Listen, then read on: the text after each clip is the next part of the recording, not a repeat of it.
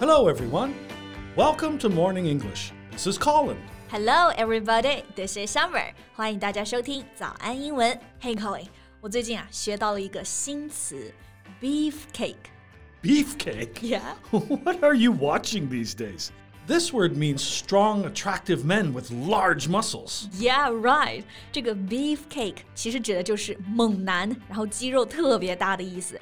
Beef 就是牛肉的那个 beef，cake 是蛋糕的 cake，所以我就觉得这个单词很好玩，对吧？Beef cake 牛肉蛋糕其实指的是猛男，so I find it very interesting. Do you know the word cheesecake? Um, cheesecake? Yeah, that's my favorite kind of cake. Cheesecake 就是指芝士蛋糕啊。 but just like beefcake, the word cheesecake was used to describe photos of um, partially clothed women that mm, emphasize their body figures. Oh, I didn't know about that. 所以猛男是 beefcake，然后这个 cheesecake 就用来指非常漂亮，然后穿得很性感的女人。但是啊，这些词应该都是非正式的表达，就是口语中才用，对吧？ Right. Of course, these are informal words. Okay, so spit it out. Where did you learn this word?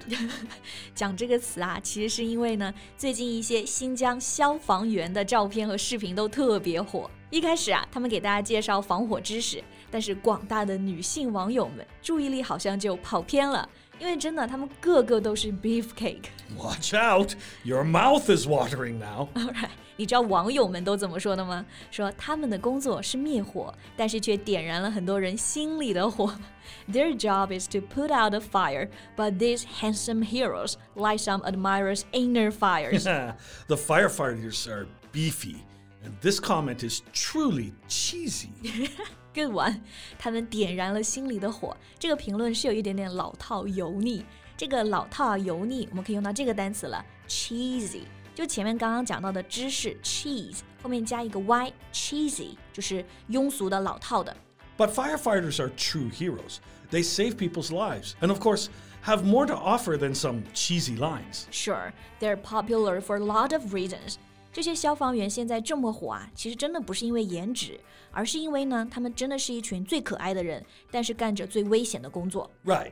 So today, let's talk more about them and also some work that they do. Okay, here we go.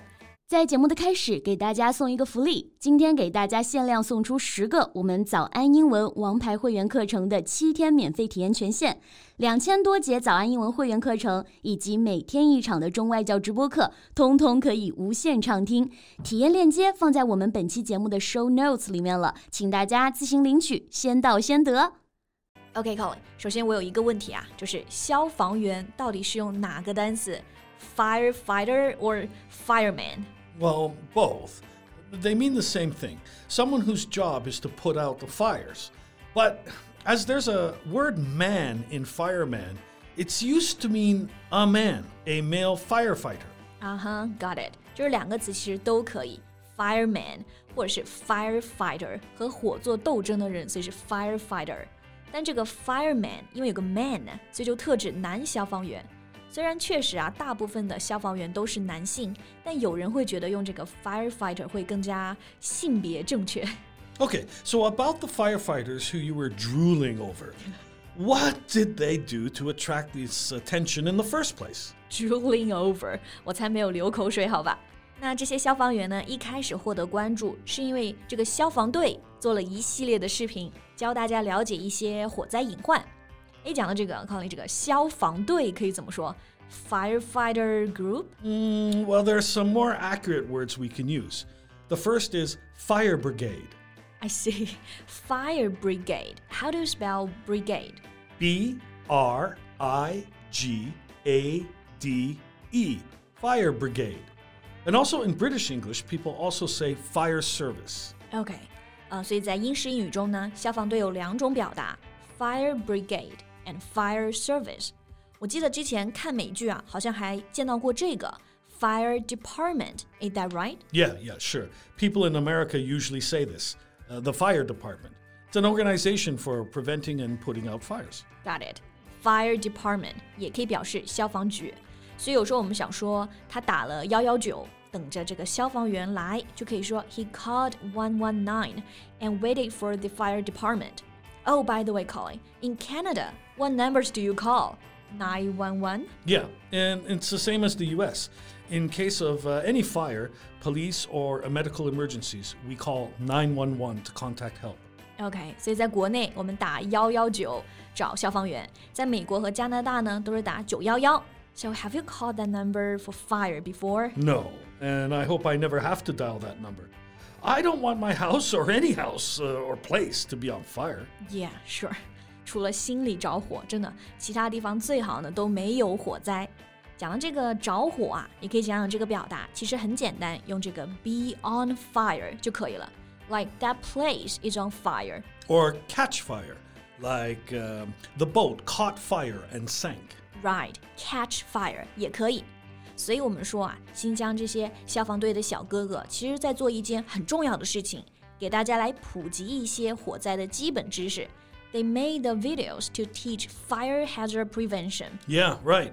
And uh, there are many fire hazards around us that, well, we usually turn a blind eye to, such as um, locked or blocked fire escapes, smoking, candles, or just children. Children，小孩为什么也算火灾隐患啊 You know, children, kids, they'll do anything. OK，那我们刚刚讲的就是火灾隐患啊，fire hazard。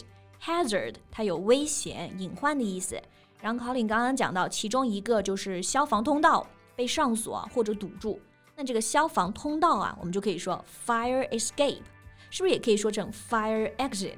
Right, you can use both fire escape or fire exit. And be careful with the stress on the word exit Exit. exit fire exit。 Yep. OK，那我们刚刚回到呢，这些消防员小哥哥们做的视频，其实我很喜欢看，还有一个原因啊，就是他们都很搞笑，用一种幽默的方式吸引大家来看视频。They spread an elementary knowledge of how to prevent fires, and they use humor to do it. So not only do they have a sense of honor, but also a sense of humor. Yeah, right. 不仅有这个 sense of honor 荣誉感，还有幽默感 sense of humor。 But you know, the idea of using young and handsome firefighters to get attention is not new at all. Have you heard of the firefighter calendar? Yeah, right. 啊，这个我肯定听过啊，就是不管在哪个国家，消防员其实都是优秀男人，然后猛男的代言词，对吧？所以在欧美呢，每年都会出这样一个消防员日历 （Firefighter Calendar），日历上就都是他们的帅照，然后有的和动物，有的是他们的沙滩照，还有一些制服照。 Yeah, but these calendars are popular for another reason. By buying these hmm, sexy and steamy calendars, you're actually supporting some rescue organizations. They'll donate the money to charities and put it into better use. Wow, that's great！我只知道这些日历真的很帅， 但是没想到是这么来用的，就是卖日历的这些钱呢会被捐出去做慈善，比如一些动物救援啊、慈善基金会之类的。然后这里有个救援，就是 rescue，like animal rescue。 And we can also use the word rescue as a verb, like firefighters rescue people from fires or other kinds of emergencies. Right，所以我们说啊，这么优秀的消防员，谁不喜欢呢？他们火是真的有原因的。 Uh, They're just a group of common people who rush to the front lines at a moment of crisis. Right, at a moment of crisis，在危急关头，他们就是冲去前线的一群普通人。But they deserve to be honored and respected. That's right. Okay, I think that's all the time we have for today. Thank you so much for listening. This is Colin. This is Summer. See you next time. Bye. 今天的节目就到这里了。如果节目还听得不过瘾的话，也欢迎加入我们的早安英文会员。成为会员，您就可以无限畅听我们每天一场免费的中外教直播课，以及两千多节原创系统课程了。今天我们限量送出十个七天免费试听权限，试听链接放在我们本期节目的 show notes 里了，请大家自行领取，先到先得。This podcast is from Morning English. 学口语就来早安英文。